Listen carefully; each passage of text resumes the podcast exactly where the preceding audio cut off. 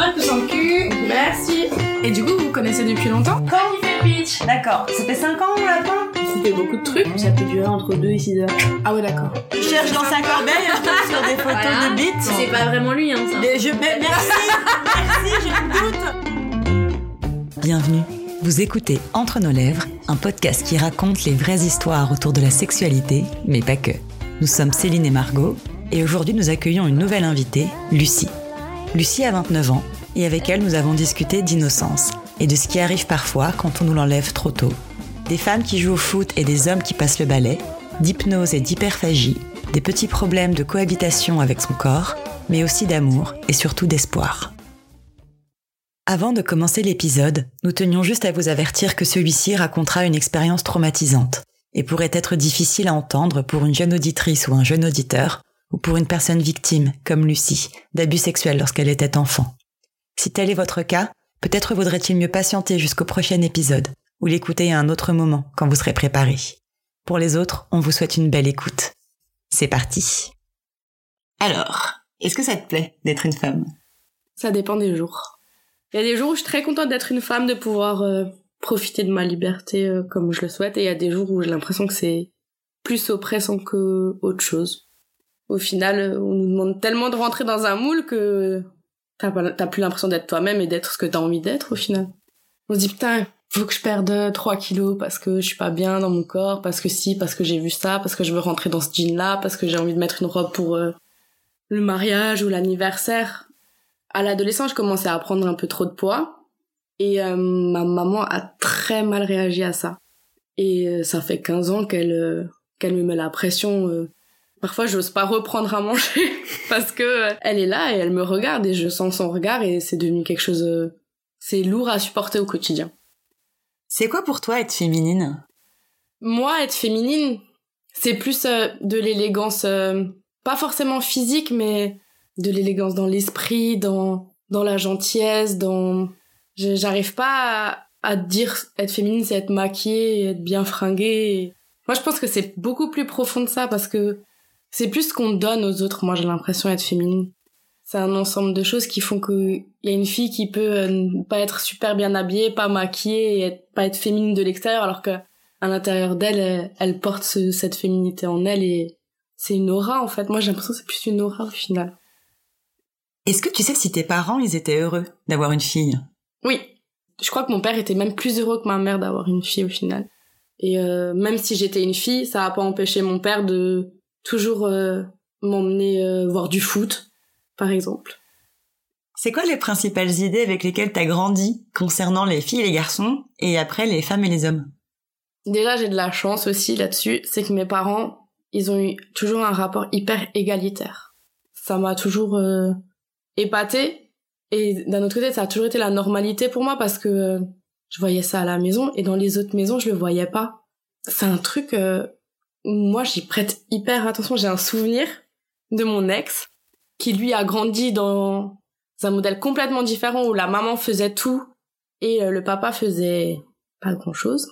Et il a vu mon père prendre un balai une fois. Et il s'est moqué de lui en disant Ah, t'as vu, il prend un balai et tout. J'étais là, genre, mais regarde bien, en fait, parce que c'est ça, en fait, ce que moi je, je recherche. Enfin, on est tous genrés, y a pas de problème. On est tous euh, une femme, un homme, euh, mais on est tous égaux au final, quoi. C'est comme tout, c'est comme les races, c'est comme les religions, c'est comme. euh, Enfin, j'arrive pas à avoir de différence entre les êtres humains. euh. Est-ce que tu te rappelles de ton premier souvenir par rapport à la sexualité? Alors j'ai un flash qui arrive, euh, c'est euh, moi dans un lit euh, avec quelqu'un que je connais, qui n'a pas mon âge, qui est plus âgé que moi, et j'ai l'impression que euh, je suis en train de vivre euh, une histoire d'amour euh, avec un, prince charmant comme je vois dans les dessins animés au final. Et je me rends absolument pas compte de de la vérité, j'ai absolument pas conscience que ce qui se passe c'est pas normal puisque pour moi c'est c'est un jeu, c'est mon chéri et c'est normal. Je dois avoir euh, 5-6 ans et pendant toute ma scolarité euh, maternelle primaire euh, pour moi j'ai un chéri.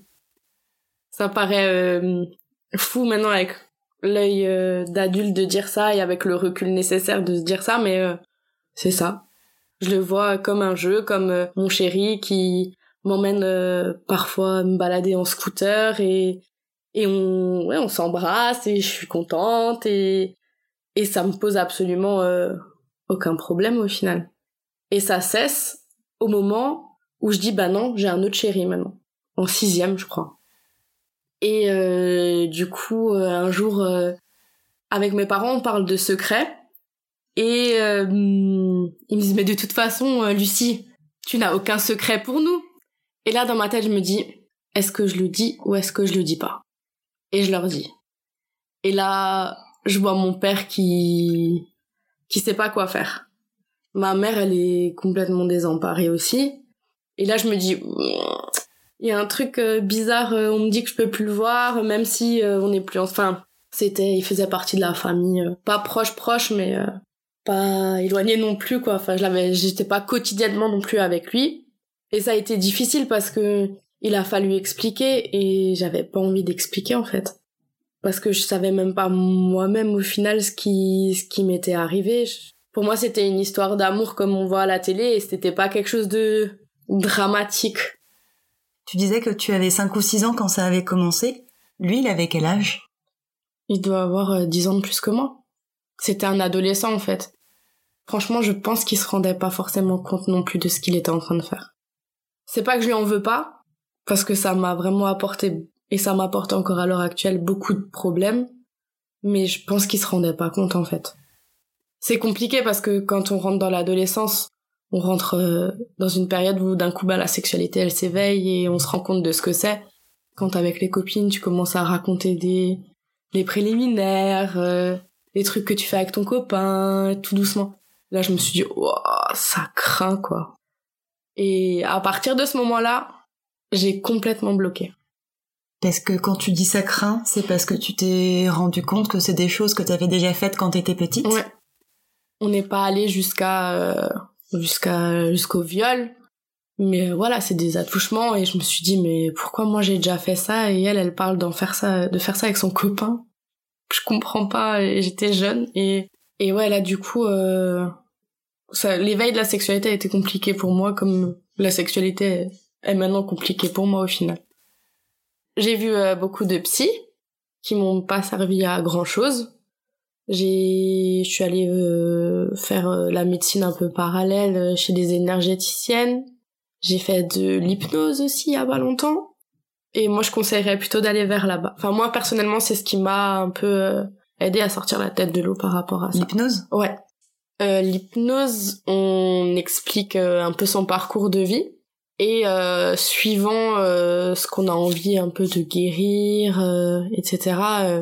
Euh, et on ressort un peu euh, vidé en fait, mais bien. Ça nous a permis de dégager un peu des choses qui qui nous ont embêtés pendant quelques temps ou et c'est des résultats qui se voient pas forcément à l'instant T quand on a fini la séance mais sur sur 5 6 mois d'un coup il y a on le sent tout à l'heure, tu parlais euh, de secret avec euh, tes parents. Euh, ils t'avaient demandé de garder le secret? Alors, je vais être honnête, comme quand j'étais assez jeune, j'ai plus de souvenirs où il me dit faut pas le dire. Mais je l'ai pas dit. Est-ce que c'était parce que euh, pour moi c'était genre une histoire d'amour un peu cachée parce qu'il avait 10 ans de plus que moi et je sais pas. Peut-être que s'il avait eu 40 ans, s'il ressemblait plus à mon père, ça m'aurait plus alarmé. Mais là, en fait, au final, il ressemblait au chanteur euh, de boys band que que que j'aimais et je, me disais ah je suis trop contente euh, mon chéri il a 10 ans de plus que moi il s'intéresse à moi et puis voilà quoi. Et personne n'a rien vu. Non. Et vous étiez souvent ensemble? Pas tous les jours mais euh, je dirais une fois par semaine. Ou, ou une fois toutes les deux semaines bah ils venaient de temps en temps, les parents venaient de temps en temps boire le café et nous on partait tous les deux pour jouer en fait. Moi je suis hyper proche de mes deux neveux, donc euh, il y en a un il a 10 ans de moins que moi et l'autre il a 20 ans de moins que moi. Moi je, pars aussi des fois jouer euh, avec le petit qui a bon il a 10 ans maintenant mais euh, je pars aussi où il vient dormir chez moi à la maison et où je l'emmenais faire des activités et tout mais c'est enfin c'est difficile de voir le mal quand même dans un dans une relation comme ça je, je leur en veux pas de pas avoir vu. C'est des relations euh, familiales, amicales. Euh, de cousins, de machin. Est-ce que tu te rappelles des, des choses qui te faisaient faire ou que vous faisiez euh, ensemble? Oui, j'ai des flashs encore euh, qui arrivent de temps en temps. Et en fait, au moment où j'ai eu une vie sexuelle, bah, les flashs euh, sont réapparus au final parce que j'ai certainement occulté une, grande partie de ce qui s'est passé. Et de temps en temps, je rêve et hop, j'ai un nouveau souvenir entre guillemets, un nouveau flash qui arrive quoi. Après, euh, parler des flashs, c'est un peu compliqué quand même de dire des détails et tout. C'est pas forcément des trucs. Ouais, je suis moins à l'aise là-dessus quand même. Personne n'a porté plainte du coup? Non, à ma demande. En fait, il y a toujours dix ans, il me semble, après un abus, on dix ans pour porter plainte. Ça a changé depuis, mais avant c'était ça, ouais. ouais. Moi, je, à l'époque, quand je me posais des questions, euh, c'était 10 ans, et je m'étais toujours dit que entre 18 et 20 ans, il allait falloir que je prenne une décision si je voulais porter plainte contre lui ou pas. Et au final, j'ai, j'ai pas eu le courage. Et parfois, je m'en veux. Je crois que le truc le plus difficile, c'est quand j'ai su qu'il allait devenir papa d'une fille.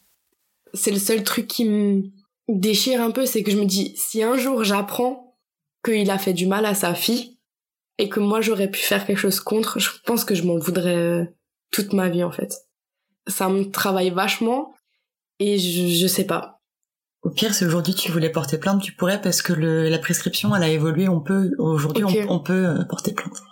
Je pense pas que je le ferais, mais euh... au cas où t'as cette liberté, si un jour tu, tu veux le faire.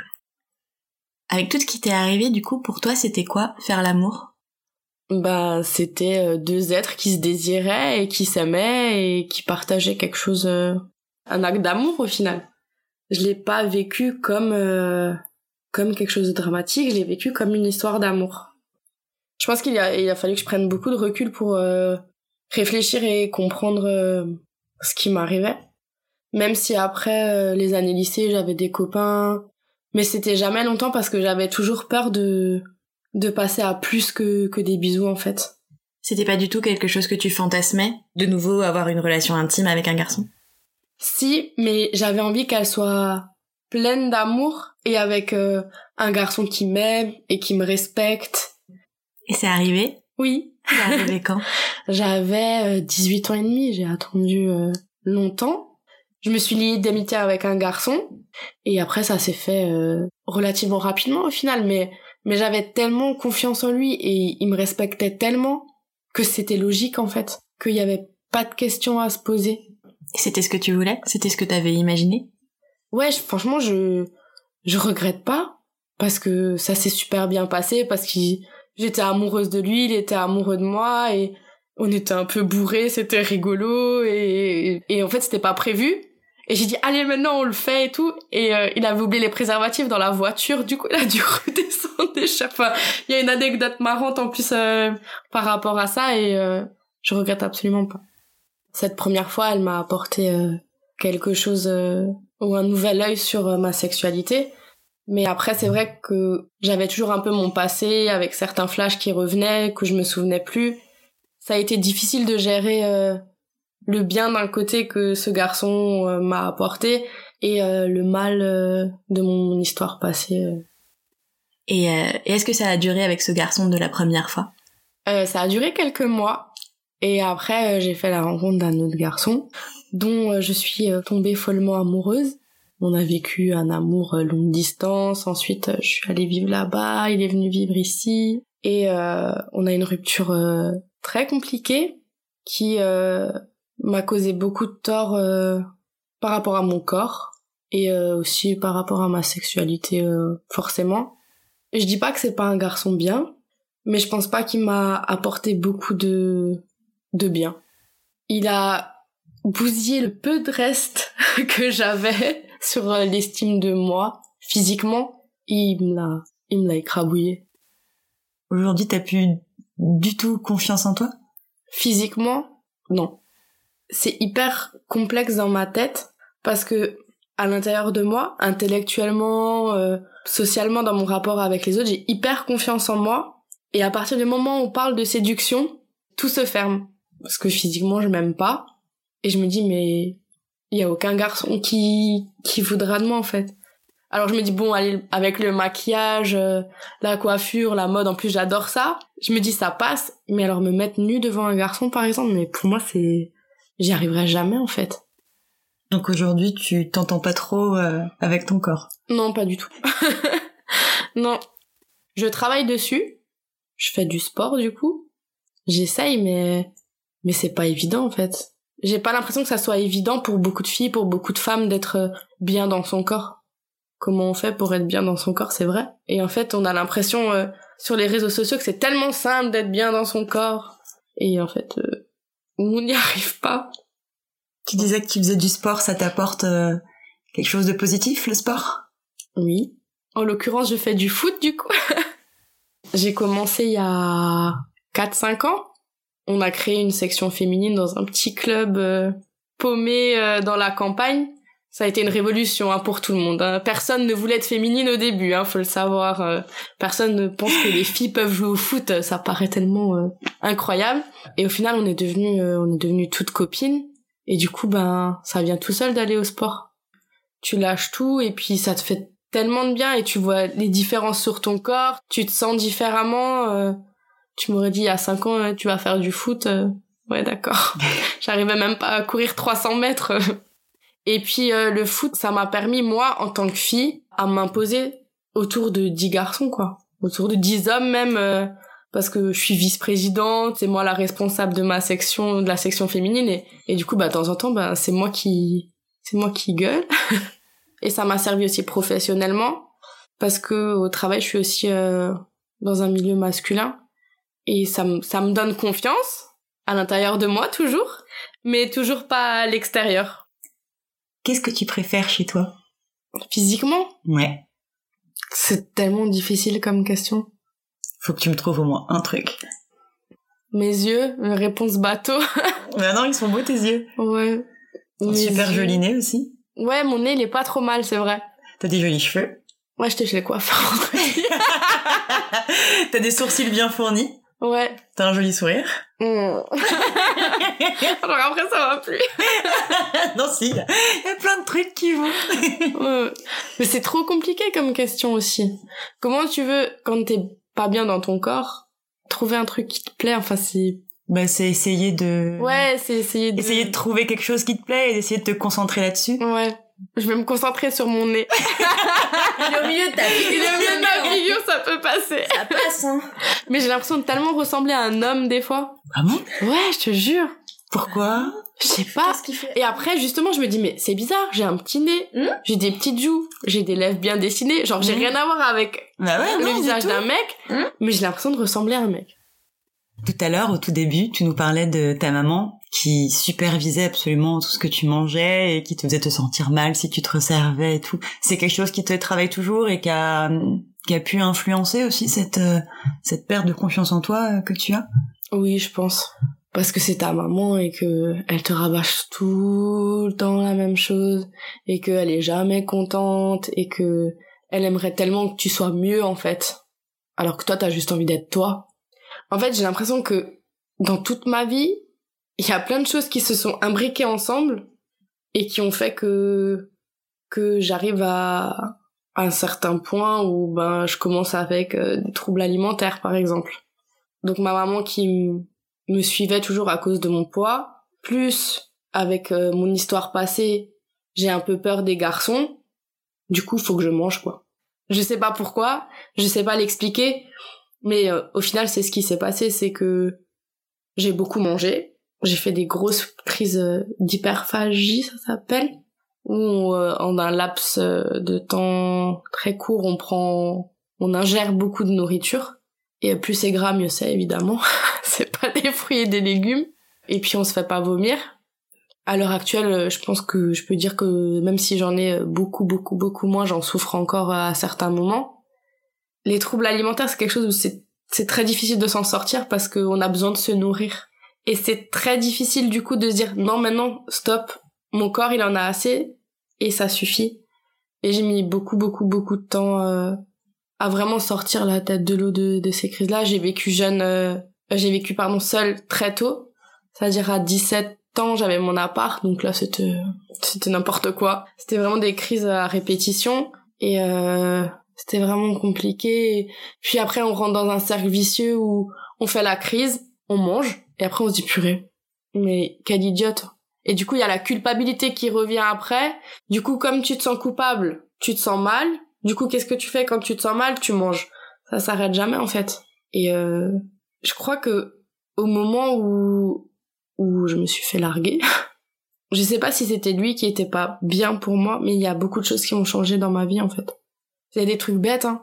Genre j'ai arrêté de me ronger les ongles.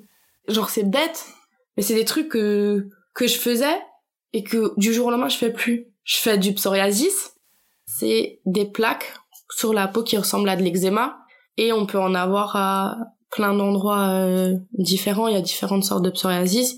Et médicalement c'est euh, les cellules de la peau qui se renouvellent trop vite. Et ils disent 70% des cas ou 60% des cas c'est euh, dû à un choc psychique. Et du coup moi ça a commencé. À partir du moment où j'ai commencé à avoir une vie sexuelle vers l'âge de 17-18 ans et bien sûr sur mes parties génitales ce qui était fantastique. et ça ça m'a suivi jusqu'à que j'ai plus de vie sexuelle, c'est-à-dire depuis que je suis plus avec mon copain. Et pareil, du jour au lendemain, ça s'est arrêté. Donc quand tu fais pas l'amour, ouais. t'as pas de psoriasis. Je pense pas. Je, je pense vraiment qu'il y a un, un, lien de cause à effet, je sais pas. Là j'en ai un peu de nouveau. J'ai pas de vie euh, sexuelle, mais euh, je pense que c'est mon alimentation parce qu'il y a aussi une partie dans l'alimentation qu'il faut faut réguler.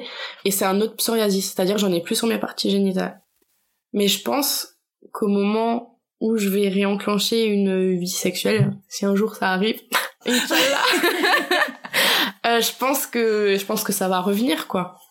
Et est-ce que tu arrives à avoir une sexualité euh, toute seule? C'est-à-dire euh, est-ce que tu te masturbes Depuis pas longtemps, j'avoue. J'ai des souvenirs très jeunes de quand je dors et d'un coup il y a un truc bizarre qui se passe dans mon corps et c'est bien. Et il suffit de presser les jambes et c'est encore mieux. Et après, il y a plus rien. Et je sais pas, j'ai dû commencer de nouveau à me masturber il y a, je sais pas, un an. Parce que toutes mes copines elles m'en parlaient elles me disaient mais quoi tu le fais pas euh?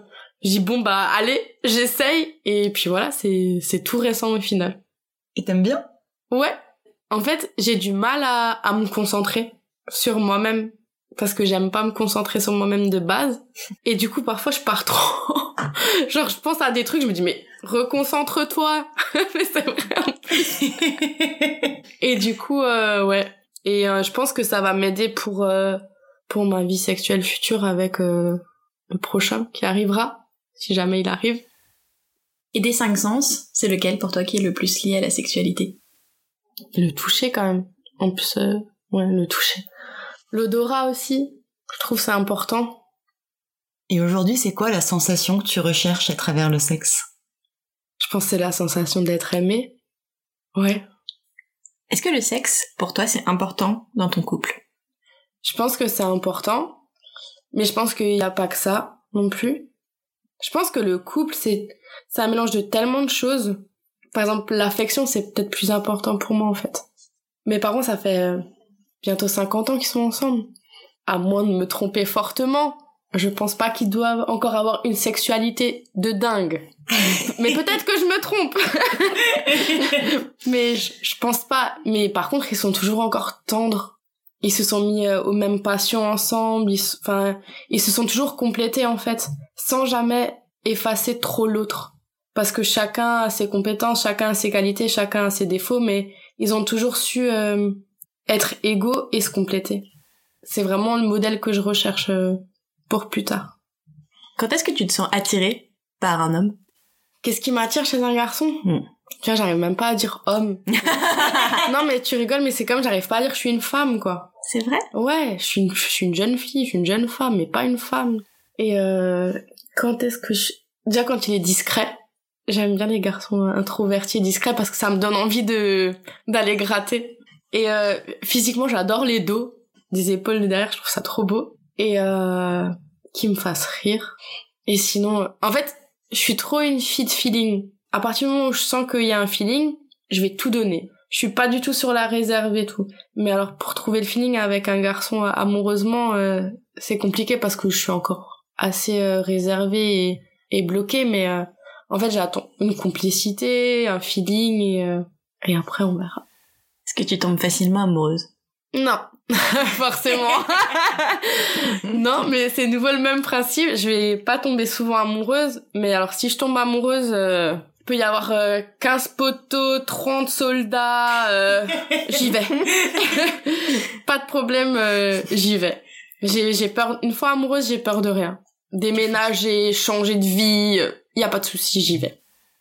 Est-ce que quand t'es amoureuse, tu peux avoir envie d'autres personnes? Non, ça ne m'est absolument. Sinon, si je raconte une bêtise. Ah non Mais non, parce que mon premier ex, euh, je suis partie avec. euh, Non, non, c'est une bêtise que je raconte. Alors, euh... Est-ce que c'est quand même important pour toi la monogamie? eh ben, je me pose de plus en plus la question. Je me pose de plus en plus la question parce que est-ce que la monogamie existe vraiment encore? Je ne sais pas. J'en suis pas forcément convaincue. Je lis de plus en plus de choses où j'écoute des podcasts sur euh, les couples libres, le polyamour. Je me dis est-ce que c'est ça la solution? Je sais pas. Est-ce que j'en suis capable? Alors là, j'en sais encore moins. T'as peut-être déjà un peu répondu, mais pour toi, c'est quoi l'amour? Du partage. Ça fait hyper cliché en plus ce que je dis. J'ai trop été bercée par les films romantiques et tout, hein, c'est horrible. C'est la question de la fin. Pourquoi c'était important pour toi de venir nous parler de tout ça? Je pense que je vais d'abord être égoïste et je veux dire que c'était important pour moi parce que je crois que j'avais besoin de d'en parler de tout ça parce que je parle toujours de certaines de ce qui m'est arrivé quand j'étais plus jeune avec des attouchements ou que de mon psoriasis ou que de mes troubles alimentaires et je pense que j'avais envie de tout compacter dans dans un, enregistrement ou dans un épisode, je sais pas trop comment l'appeler. Et puis parfois j'ai l'impression que comme j'ai eu peu de relations euh, dans ma vie sexuelle et que je vois les, les filles autour de moi qui sont hyper euh, décomplexées par rapport à ça, je me sens un peu seule et je me dis peut-être qu'il y en a d'autres comme moi et peut-être qu'elles se sentiront moins seules en fait. Si ça peut m'aider d'abord moi et ensuite les autres, bah c'est tant mieux. Et c'est c'est le but.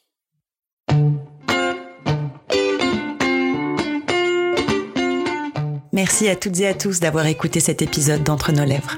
Pour celles et ceux qui ressentiraient le besoin d'en discuter, nous vous conseillons d'en parler à vos parents, à un ami, à un conseiller scolaire ou à un adulte auquel vous faites confiance. Vous pouvez aussi bien évidemment nous écrire à hello at entrenoslèvres.fr. Et pour ne pas rater le prochain épisode, pensez à vous abonner. Vous pouvez également nous suivre sur Instagram, Facebook et Twitter, at Entre nos lèvres, ou sur notre site internet entrenoslèvres.fr où nous écrivons aussi. N'oubliez pas non plus de vous inscrire à notre super newsletter. Tous les 15 jours, à l'annonce du nouvel épisode, on partage avec vous 5 chouettes recommandations. Des livres, des films, des articles. Tout ce qui nous a plu ou touché ces derniers temps. Promis, c'est cool. Ah oui, et puis la musique du générique a été composée par Martin de Bauer. Allez, à dans 15 jours.